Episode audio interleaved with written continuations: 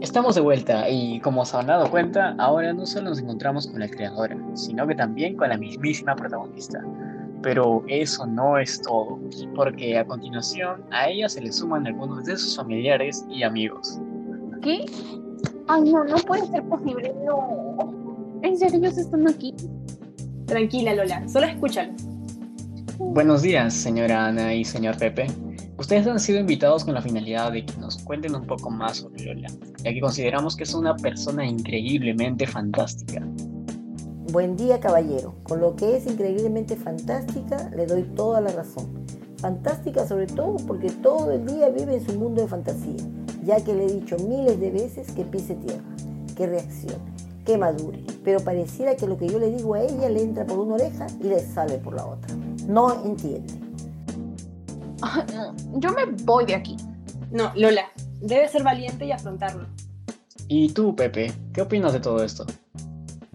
Mm, bueno, primero me gustaría decir que Lola y yo somos amigos desde que éramos muy pequeños. Siendo sincero, nuestra amistad era mucho más fuerte antes. Sinceramente, ahora casi ni hablamos, y la verdad no sé por qué. Yo siempre trato de buscarla, pero a veces siento que ella me evita.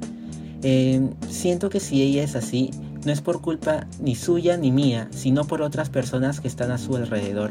Lola es una chica muy talentosa, el talento lo lleva en la sangre.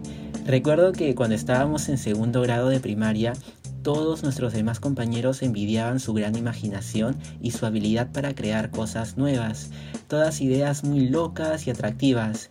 Pero mientras fuimos creciendo, lamentablemente todo esto empezó a cambiar. Porque ella seguía creando, sí, eso es cierto, pero ahora todos la veían como la alumna rara, la antisocial, se podría decir como que la loquita de la clase. Todos se burlaban de ella y ya no le daban la importancia de antes a sus creaciones. Y creo que por eso se refugió en la soledad. Ay, no, no me digas que mi hija se está volviendo loquita. ¿Cómo va a decir eso de su propia hija? ¿Ahora ya entiende por qué Lola es como es? Bueno, vamos a tranquilizarnos. Esto está mal.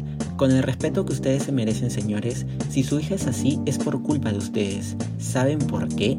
Porque los padres están para apoyar a los hijos, no para que se los tomen de loquitos. ¿Acaso ustedes no se dan cuenta de todo el potencial que tiene Lola? El mundo necesita más personas como ella y menos personas como ustedes, sinceramente. Deberían apoyarla, incentivarla a que siga haciendo lo que le gusta, mas no limitarla. Eres un malcriado. ¿Cómo te atreves a decirnos eso? Yo solo acabo de decir la verdad, señora. Basta. Ya me cansé de toda esta situación, de verdad. Ma, tú no crees en mí, ¿verdad? Dudas de mi potencial.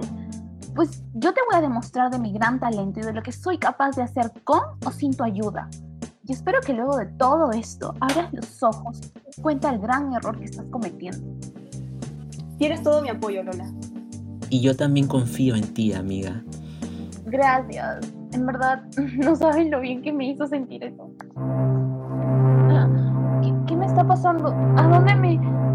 Bueno, a Lola le llegó su tiempo. Y eso es todo por el programa de hoy. Sigan las aventuras de Lola en la serie web.